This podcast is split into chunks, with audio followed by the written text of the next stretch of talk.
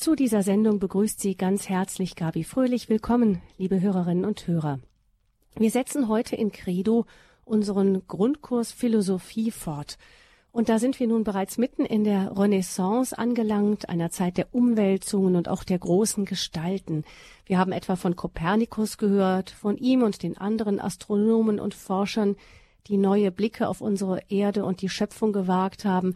Wir haben davon gehört, wie die Kirche mit diesen Lehren gerungen hat, sehr viel offener und elastischer, als man heute meistens so meint.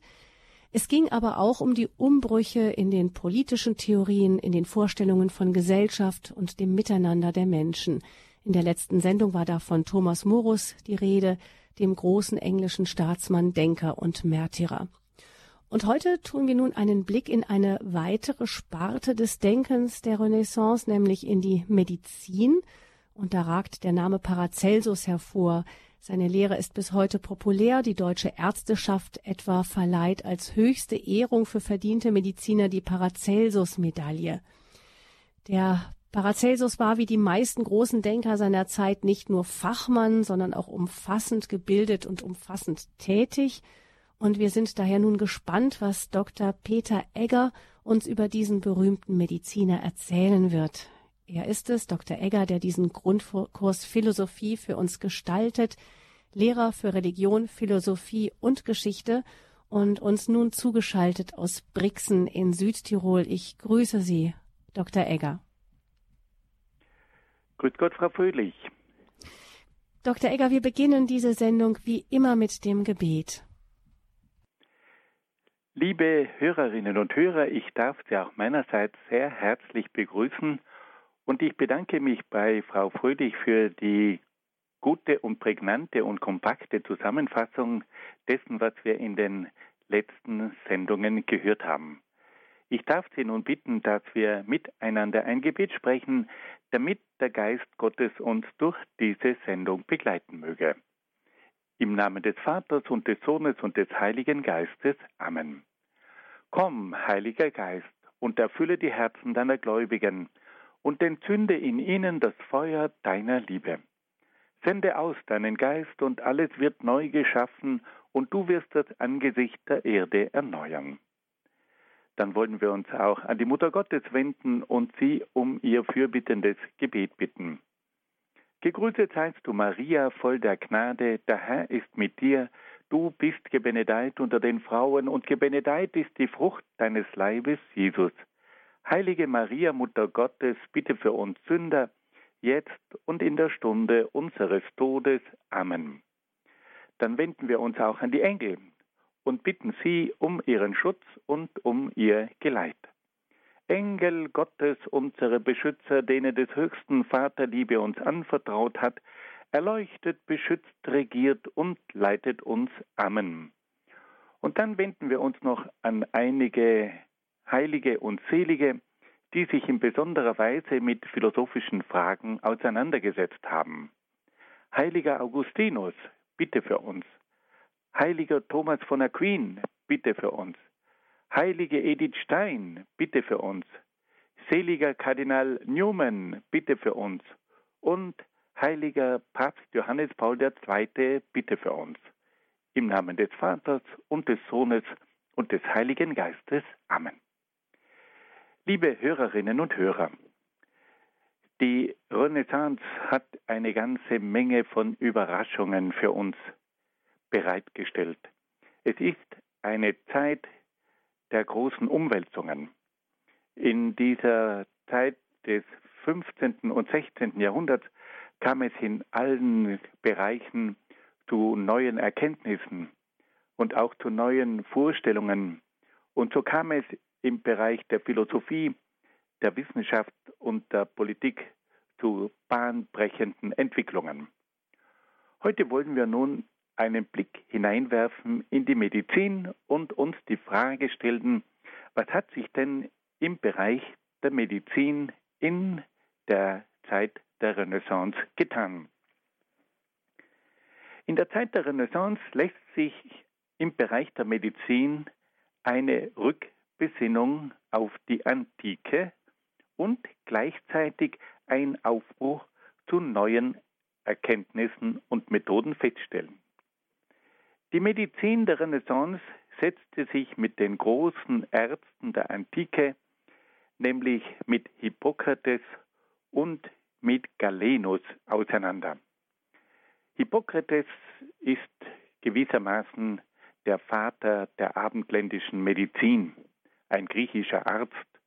Und dann gab es noch einen zweiten großen Arzt, nämlich Galenus, der in der Zeit des römischen Reiches als Mediziner Großartiges geleistet hat.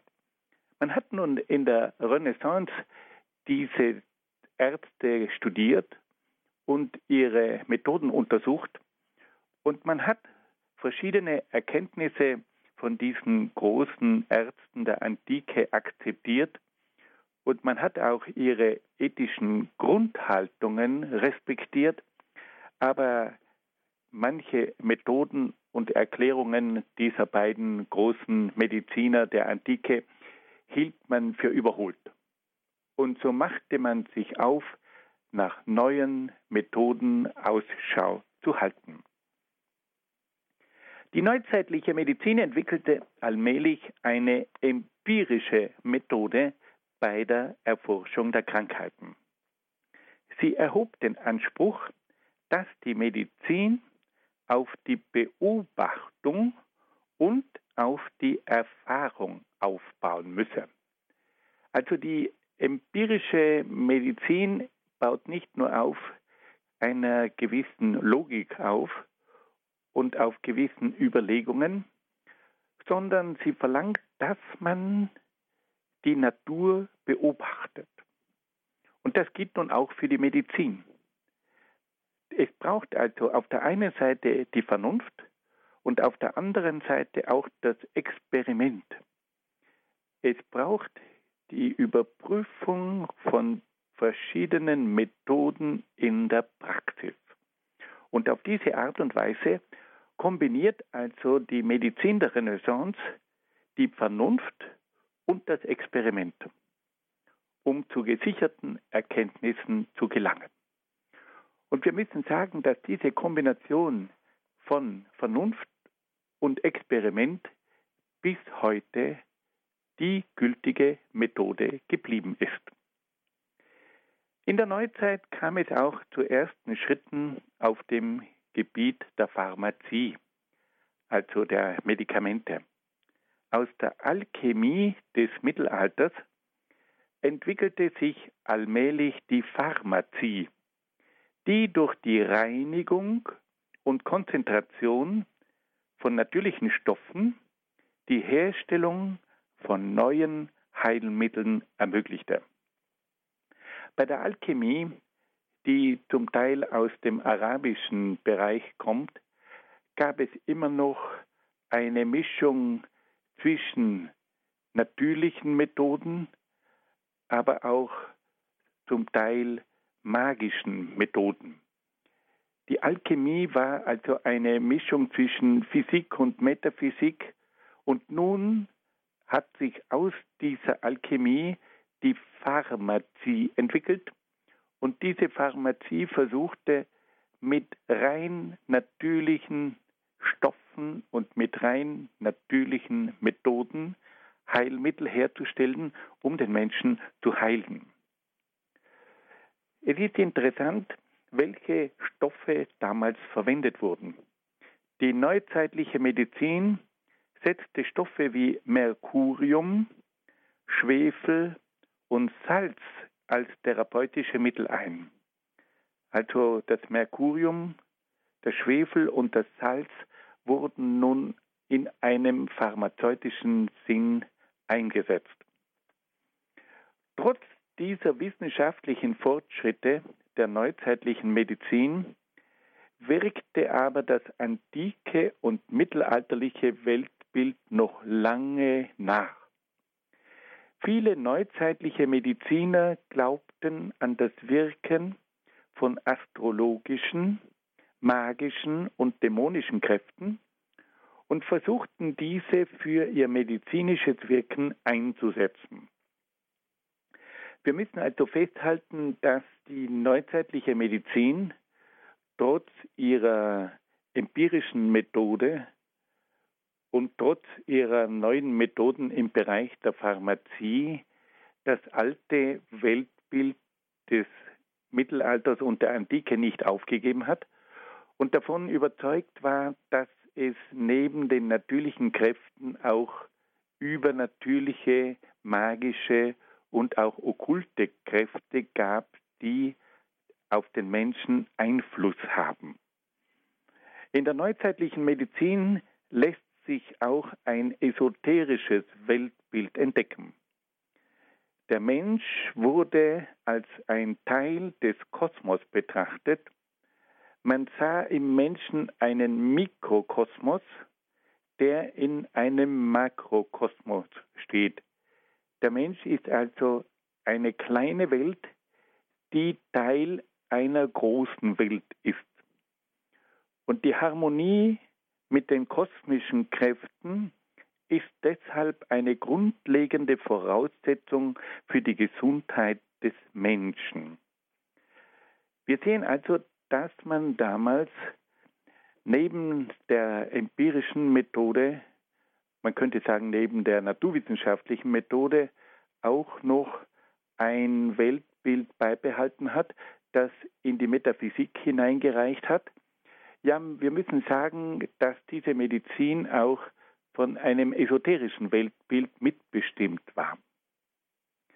Man hat den Menschen als einen Teil des Kosmos gesehen. Man hat ein ganzheitliches Weltbild und ein ganzheitliches Menschenbild vertreten und hat also nicht nur mit Hilfe von naturwissenschaftlichen, empirischen Methoden versucht, den Menschen zu heilen, sondern man hat versucht, den Menschen als den Teil, als Teil eines größeren Ganzen zu erblicken. Und man war auch davon überzeugt, dass der Mensch vom Kosmos her geprägt ist und dass kosmische Kräfte auf den Menschen einwirken. Und man war deshalb davon überzeugt, dass der Mensch in Harmonie mit dem Kosmos leben müsse.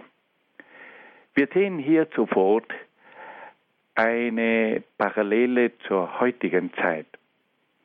Es gibt ja heute auch wieder in der Medizin verschiedene Ansätze, die über die rein naturwissenschaftliche Medizin hinausgehen.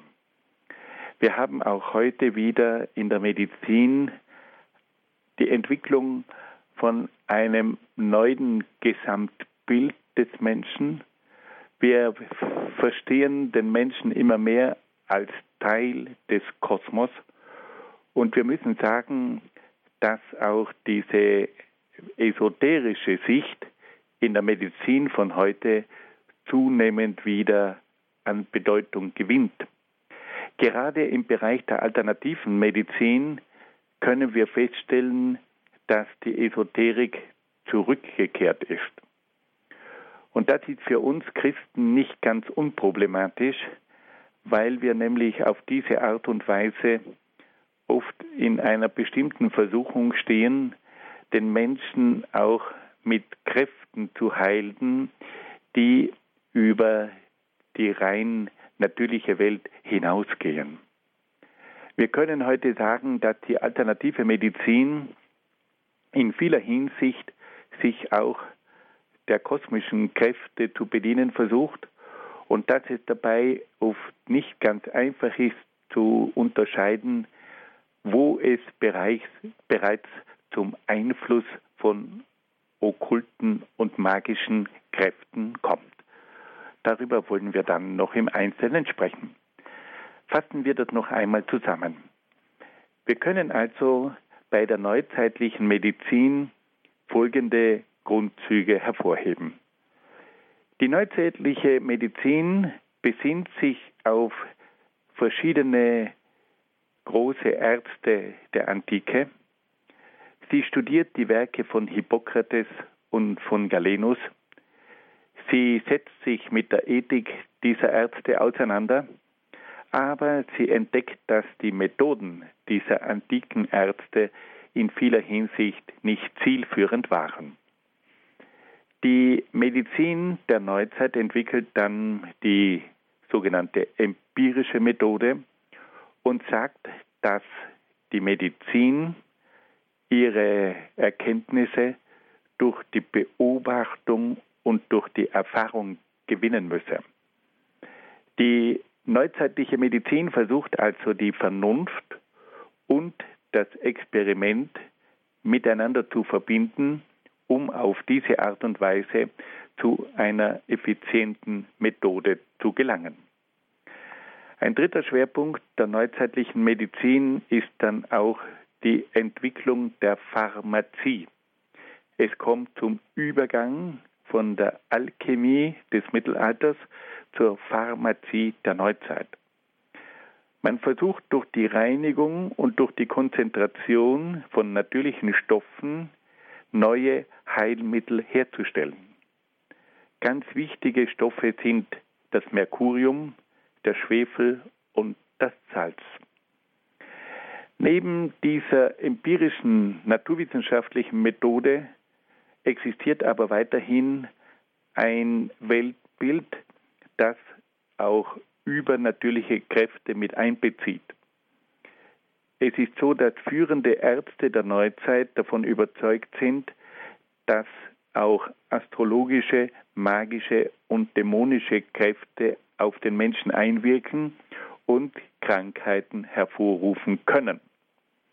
Schließlich ist auch noch anzumerken, dass die neuzeitliche Medizin ein esoterisches Weltbild vertritt und dass sie von, davon ausgeht, dass der Mensch als Mikrokosmos in einem Makrokosmos steht und dass es deswegen notwendig sei, dass der Mensch in Harmonie mit dem Kosmos steht. Und auf diese Art und Weise können wir erkennen, dass es also in der neuzeitlichen Medizin auf der einen Seite rationale und empirische Methoden gibt, dass aber gleichzeitig auch esoterische Überlegungen mit im Spiel sind. Nun hören wir ein wenig Musik.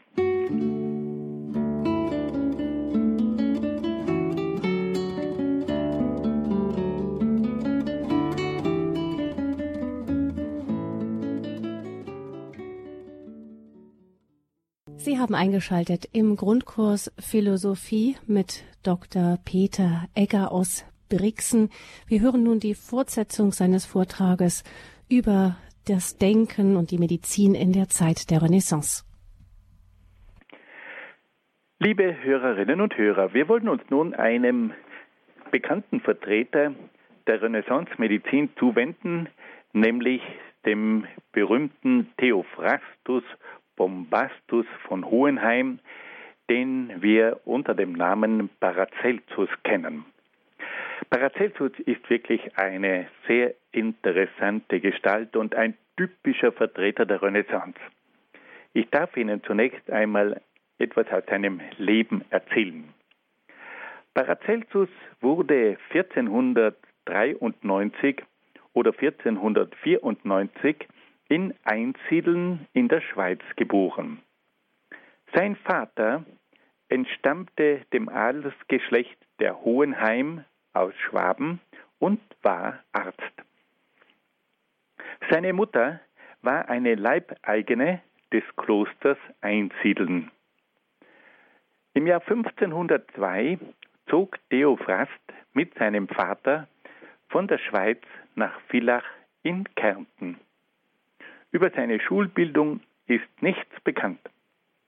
Er studierte Medizin in Ferrara und promovierte dort um 1515. Von 1515 bis 1526 folgte eine lange Wanderung durch verschiedene Länder Europas.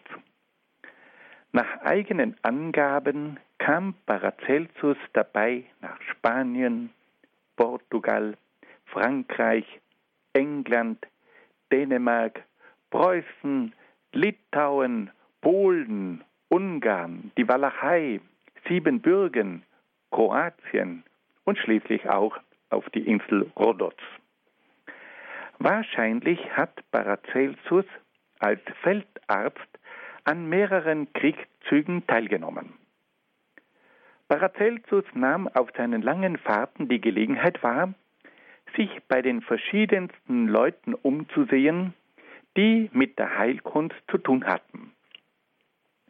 So berichtet er in seiner markanten Sprache, dass er bei Scherern, Badern, gelehrten Ärzten, Weibern, Schwarzkünstlern, Alchemisten, Klöstern, Edlen und Unedlen, bei den Gescheiten und Einfältigen viel gelernt habe. Paracelsus hat also für die damalige Zeit unheimlich viele Länder besucht und er hat jede Gelegenheit wahrgenommen, um sich mit Leuten auseinanderzusetzen, die auf ihre Art und Weise versucht haben, Menschen zu helfen. Aber auch nach der Beendigung seiner langen Wanderschaft, die ihn fast durch ganz Europa geführt hatte, blieb das Leben von Paracelsus sehr unstet. Er hielt sich einige Zeit in Salzburg und Straßburg auf. Ab 1527 war er Stadtarzt in Basel. Er hielt dort auch medizinische Vorlesungen in deutscher Sprache. Und das war damals eine Revolution. Man hatte nämlich normalerweise immer das Latein als Sprache der Mediziner verwendet. Und da kommt nun dieser Paracelsus und hält Vorlesungen in deutscher Sprache. Aufgrund seiner ungewöhnlichen Lehren und Heilpraktiken kam es zum Streit mit den Stadträten und Professoren von Basel, die Paracelsus schließlich dazu zwangen, die Stadt zu verlassen. Weitere Stationen im Leben des Paracelsus waren Nürnberg, St. Gallen, Innsbruck, Sterzing, Meran, Bad Pfäfers in der Schweiz, Augsburg, Linz, Mährisch-Kromau, Pressburg, Wien und Villach. Ein unruhiger Geist. Paracelsus behandelte überall Menschen aus allen Volksschichten und erzielte dabei oft erstaunliche Erfolge. Seine Heilkunst wurde auch von bedeutenden Zeitgenossen gewürdigt. Einer seiner Patienten war der große Humanist Erasmus von Rotterdam. Dieser Mann war ständig kränklich und da hat ihn Paracelsus in Basel behandelt und Erasmus wurde wieder gesund und hat sich seinem Arzt gegenüber als sehr dankbar gezeigt. Paracelsus hatte einen sehr schwierigen Charakter. Er war ein rebellischer und streitsüchtiger Mensch. Er war dem Trunk ergeben und sehr verschwenderisch. Gleichzeitig war Paracelsus aber auch sozial sehr engagiert und auf seine Art auch tief religiös. Paracelsus wurde von vielen wie ein Wunderarzt verehrt. Er hatte aber auch viele Feinde und wurde auf das heftigste bekämpft. Paracelsus starb 1541 in Salzburg. Sein Grab befindet sich in der Vorhalle der St. Sebastianskirche in Salzburg. Und viele Menschen, die nach Salzburg kommen, die fragen nach dem Grab von diesem eigenwilligen Arzt, von diesem Sonderling der Medizin, der aber viele Anstöße zur Erneuerung der Medizin gegeben hat. Nach dieser bewegten Lebensgeschichte wollen wir uns nun einigen Gedanken von Paracelsus zuwenden. Paracelsus betonte in seinen Schriften, dass seine Medizin nicht auf die antike Medizin zurückgreife, sondern einzig und allein auf eigener Erfahrung und Überlegung beruhe.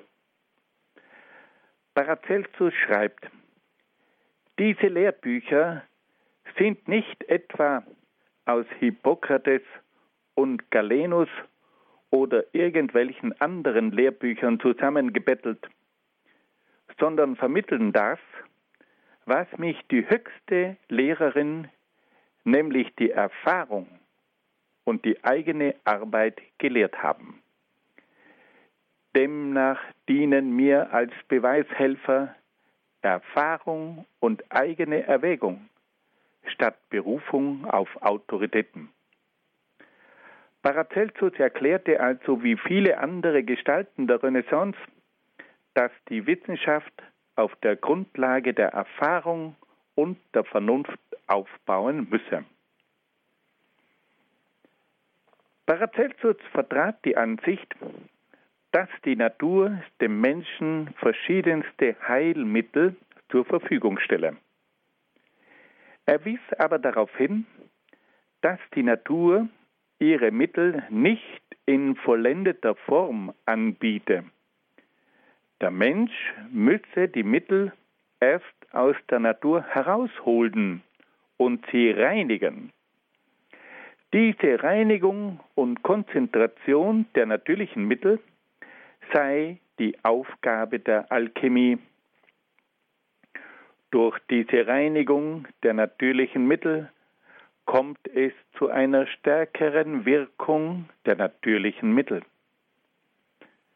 Wir sehen also, dass hier Paracelsus das Grundprinzip der Pharmazie entwickelt hat.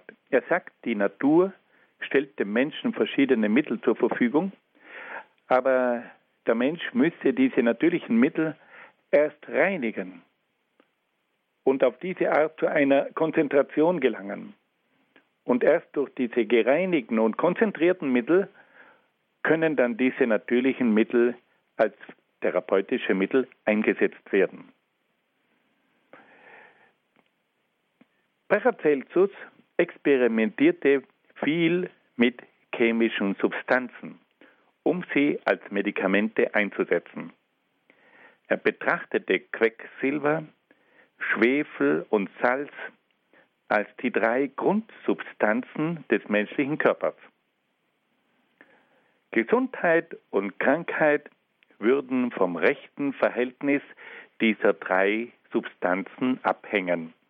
Und da greift er zurück auf die Theorien der Antike, die auch schon vom rechten Verhältnis der Elemente im Körper des Menschen gesprochen hatten. Im Falle einer Krankheit müssten die Medikamente dazu beitragen, das verlorene Gleichgewicht unter den drei Grundsubstanzen wiederherzustellen. Interessant ist auch die berühmte Aussage von Paracelsus, über die richtige Dosierung der Medikamente. Das sagt Paracelsus wieder in seiner urwüchsigen Sprache. Alle Dinge sind Gift und nichts ist ohne Gift. Allein die Dosis macht, dass ein Ding kein Gift ist. Das ist prägnant gesagt. Also alle Dinge sind ein Gift und nichts ist ohne Gift. Allein die Dosis, also allein die Menge, macht es, dass ein Ding kein Gift ist. Da ist auch wieder etwas Grundsätzliches ausgesagt. Wir alle wissen, dass in verschiedenen Medikamenten Giftstoffe enthalten sind. Ob wir eine Spritze bekommen zur Beruhigung der Schmerzen da ist Gift drinnen. Aber es kommt darauf an, in welcher Menge. Wenn wir zu viel davon bekommen, dann sind wir weg. Und wenn die Dosis stimmt, dann kann diese Dosis uns den Schmerz nehmen und auch manche heilsame Wirkung haben. Alle Dinge sind Gift und nichts ist ohne Gift. Allein die Dosis macht, dass ein Ding kein Gift ist. Nun wollen wir wieder ein bisschen Musik hören.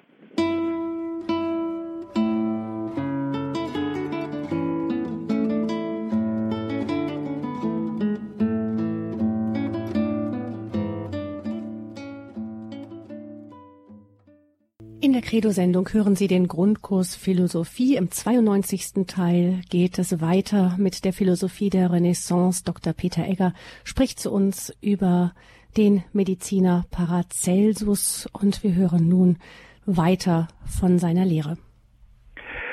Liebe Hörerinnen und Hörer, wir haben also gehört, dass Paracelsus die Lehre entwickelt hat, dass die Medizin auf dem Experiment aufbauen müsse.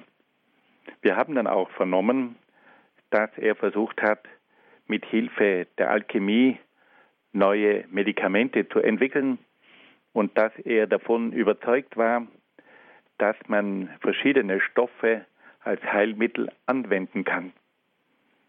Und er machte dabei auch die Feststellung, dass viele Stoffe eigentlich Gift sind und dass es darauf ankomme, in welcher Menge dieses Gift zum Heil des Menschen eingesetzt wird.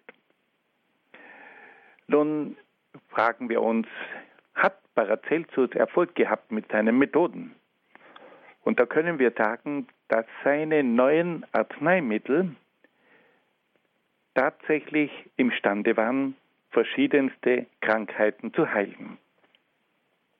Paracelsus hat sich mit allen möglichen Krankheiten auseinandergesetzt. Er befasste sich mit Magenkrankheiten, Darmkoliken, mit Leberverstopfung, mit Gelbsucht, mit Geschwüren, Harnsteinen, Galdensteinen, Syphilis, Wassersucht, Gicht, Blattern und mit der Pest.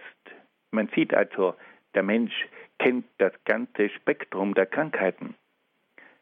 Er erkannte auch die Bedeutung der richtigen Ernährung und verwies auf die Wichtigkeit der Hygiene. Bei seinen Behandlungen gelangen ihm immer wieder erstaunliche Heilungen. Paracelsus war auch ein erfahrener Wundarzt und ein guter Orthopäde und Chirurg. Interessant. Er erkennt die Bedeutung der richtigen Ernährung. Das ist eine Erkenntnis, die wir heute wieder zurückgewinnen müssen, weil wir heute auch wissen, dass 40 Prozent aller Krankheiten durch falsche Ernährung zustande kommen. Hier ist Paracelsus also nicht nur ein Arzt, sondern auch ein Prophylaktiker. Ein Mann, der auf vorbeugende Maßnahmen setzt und die Menschen darauf hinweist, dass es auf eine gesunde Ernährung ankommt. Er spricht von der Wichtigkeit der Hygiene, die Hygiene war im Mittelalter oft sehr stark vernachlässigt worden. Nun erkennt dieser Mann, dass durch mangelnde Hygiene verschiedenste Krankheiten verursacht werden.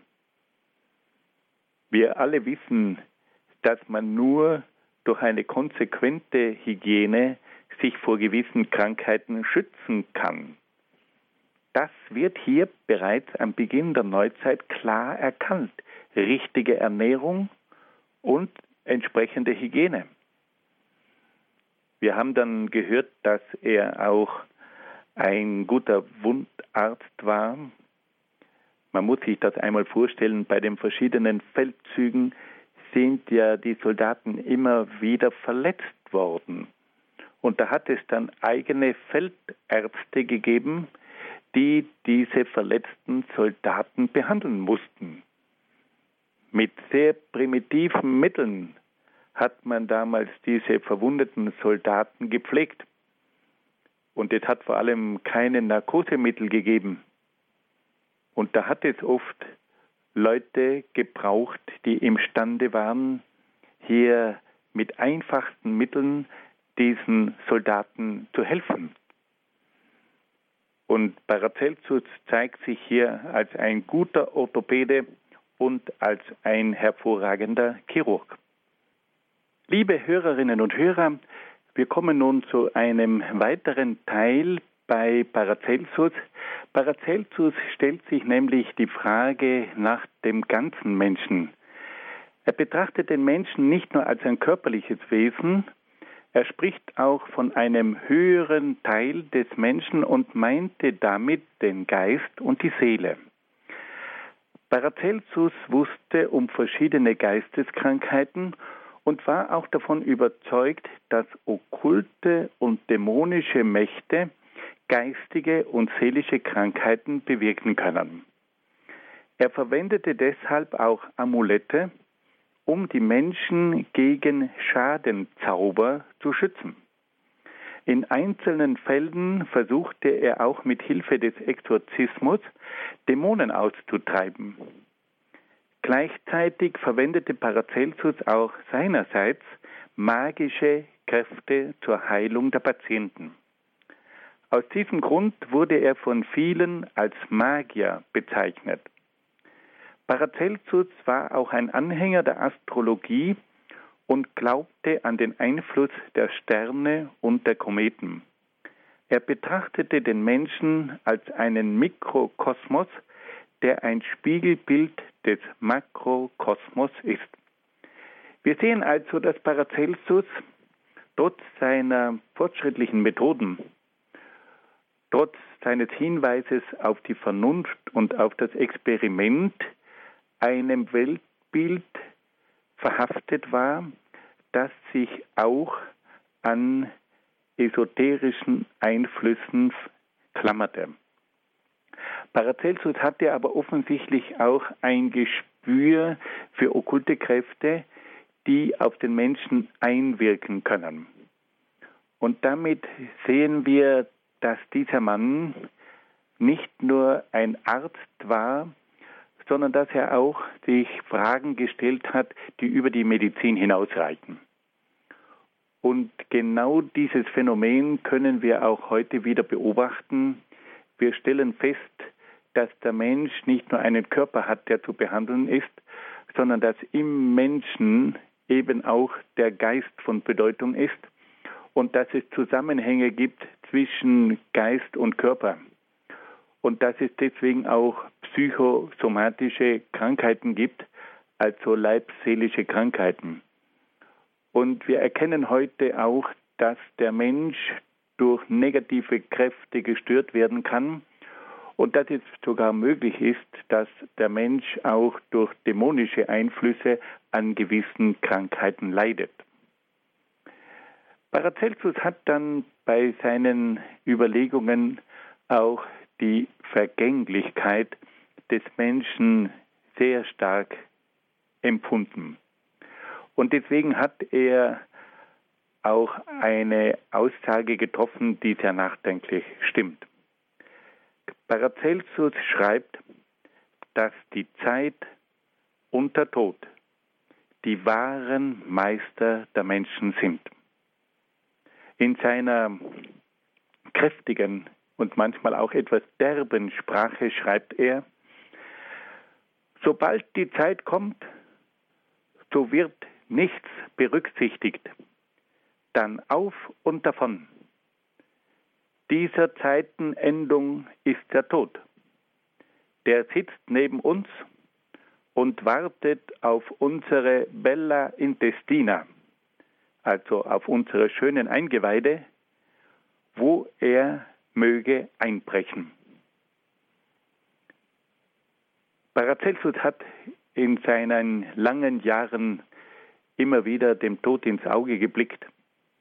Er hat viele Menschen gesehen, die gestorben sind und dass trotz aller seiner Bemühungen der Tod am Ende den Sieg davonträgt.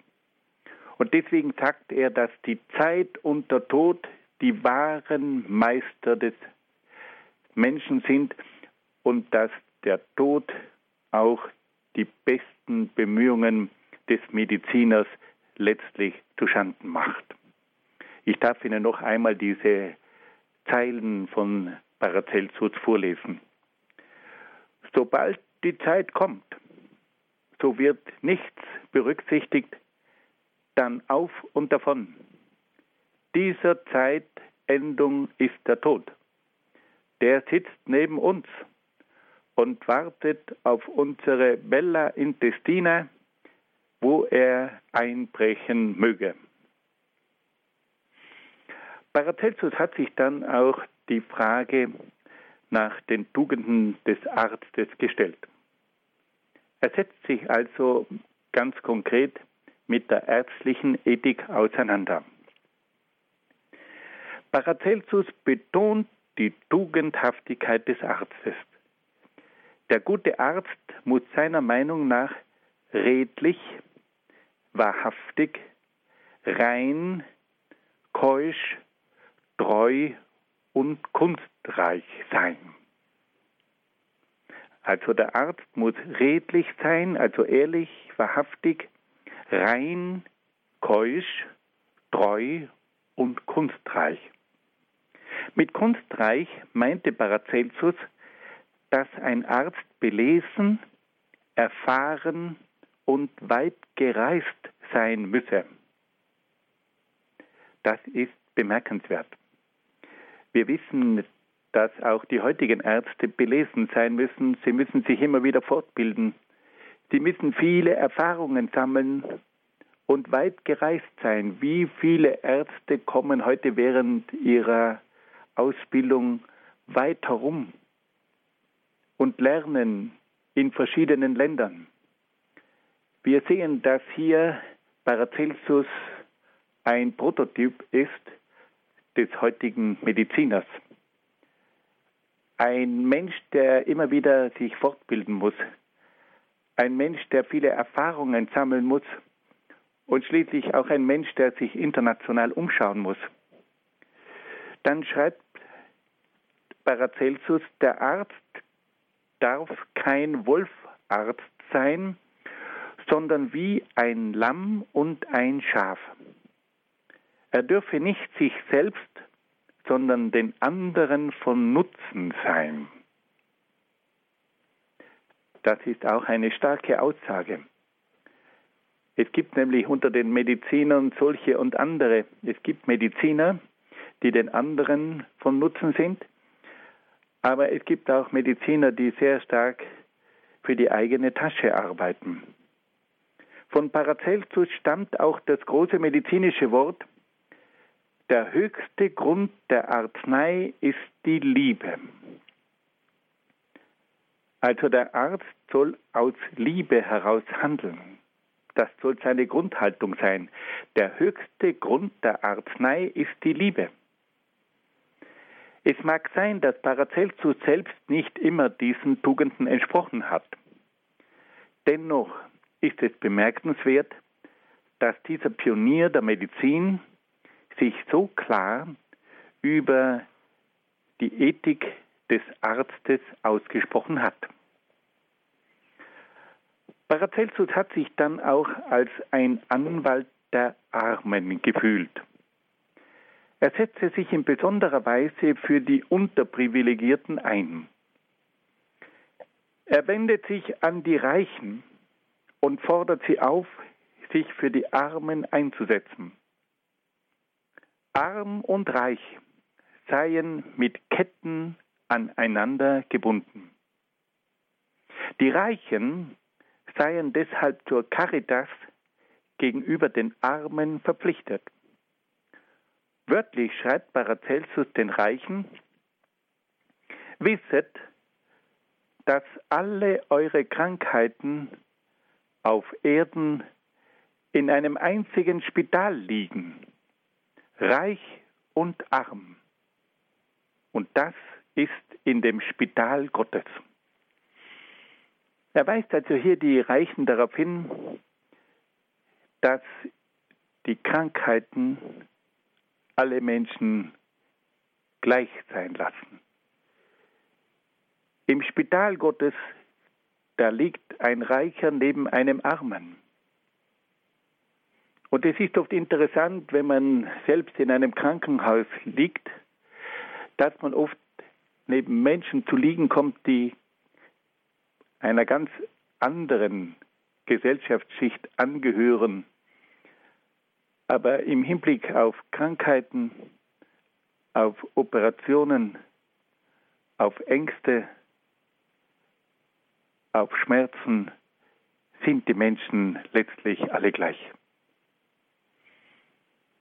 Paracelsus sagt also ganz deutlich, dass der Arzt sich vor allem um die ärmeren Schichten bemühen müsse, dass er sich für die einsetzen muss, die nicht imstande sind, sich eine gute medizinische Betreuung zu leisten.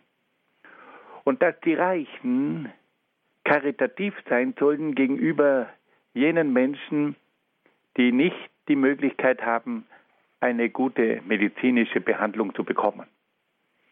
Und er weist sie darauf hin, dass sie im Krankenhaus letztlich gleich sind wie die anderen. Und dass der Schmerz, die Angst und auch die Verzweiflung die Menschen verschiedener Schichten oft sehr aneinander ketten. Wir sehen also, dass dieser Paracelsus ein Mann war, der sich viele Gedanken gemacht hat, der die Methoden der Medizin revolutioniert hat, der versucht hat, Arzneien zu entwickeln, der imstande war, verschiedenste Krankheiten zu heilen, der auf die Bedeutung der richtigen Ernährung und der entsprechenden Hygiene hingewiesen hat, der aber auch gewusst hat, dass der Mensch nicht nur einen Körper hat, sondern dass er auch von seinem Geist und von seiner Seele bestimmt wird und dass auch die Möglichkeit besteht, dass okkulte Kräfte die Gesundheit des Menschen beeinträchtigen. Er war sich auch dessen bewusst, dass der Mensch ein vergängliches Wesen ist und dass der Tod der wahre Meister der Medizin ist. Und er spricht dann auch von den verschiedenen Tugenden des, Arzt, des Arztes, dass er redlich, wahrhaftig, rein, keusch und treu und kunstreich sein müsse. Er spricht davon, dass er kein Wolfsarzt sein dürfe, sondern die Patienten wie ein Lamm und ein Schaf behandeln müsse. Er darf nicht für sich selber sorgen, sondern muss den anderen von Nutzen sein. Und der höchste Grund der Arznei ist die Liebe. Das alles ist heute für uns von großer Wichtigkeit, weil wir uns um eine Humanisierung der Medizin bemühen müssen. Paracelsus hatte eine große Nachwirkung, die bis heute noch zu spüren ist. Von ihm gingen wichtige Impulse für die Entstehung der experimentellen Medizin aus. Er kann auch als ein Vorläufer der pharmazeutischen Medizin betrachtet werden. Paracelsus gilt heute auch als ein Wegbereiter der alternativen Medizin. Verschiedene alternative Präparate tragen seinen Namen. Paracelsus hat auch einen festen Platz in der modernen Esoterik. Seine Sicht des Menschen als eines Mikrokosmos im Makrokosmos, aber auch sein Glaube an magische Heilkräfte lassen ihn zu einer Leitfigur dieser alten und neuen Weltanschauung werden. Und schließlich finden sich auch in Goethes Faust Spuren von Paracelsus so ist vor allem die Szene von der Erschaffung eines künstlichen Menschen, des Homunculus, von Paracelsus inspiriert. Wir kennen alle diese Stelle im Faust 2, wo also der Faust und sein Famulus, der Wagner, versuchen, einen künstlichen Menschen zu schaffen, den Homunculus, aber dieses Experiment geht dann daneben. Und bei dieser Szene hat Goethe an Paracelsus gedacht, der sich auch schon Gedanken gemacht hat, ob es möglich sei, einen künstlichen Menschen zu schaffen. Wir sehen also, dass Paracelsus auch die Fantasie des größten deutschen Dichters angeregt hat. Wir sehen, dass Paracelsus also eine Gestalt ist, die in viele Bereiche hineinreicht und die gleichzeitig auch ein Menschenbild hatte, das weit umfassender war als das gewöhnliche Menschenbild eines Mediziners. Liebe Hörerinnen und Hörer, wir wollen hier mit diesen Ausführungen zu Ende kommen. Vielleicht haben wir noch die Möglichkeit, auf die eine oder andere Frage einzugehen.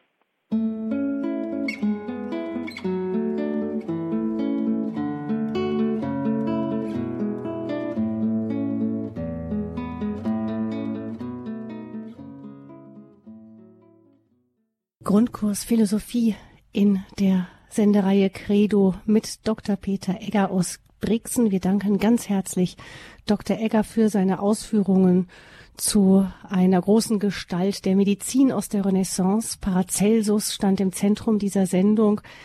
Dr. Egger, herzlichen Dank dafür und ähm, schauen wir vielleicht noch mal ganz kurz, dass wir zusammenfassen, was Paracelsus für uns heute bedeutet. Sie haben gesagt, ähm, auf der einen Seite, er war ein leidenschaftlicher Arzt. Ähm, er hat den Ärzten viele Richtlinien gegeben, die bis heute Gültigkeit haben. Zum Beispiel auch die Bedeutung des Experimentes, der Ernährung, der Hygiene.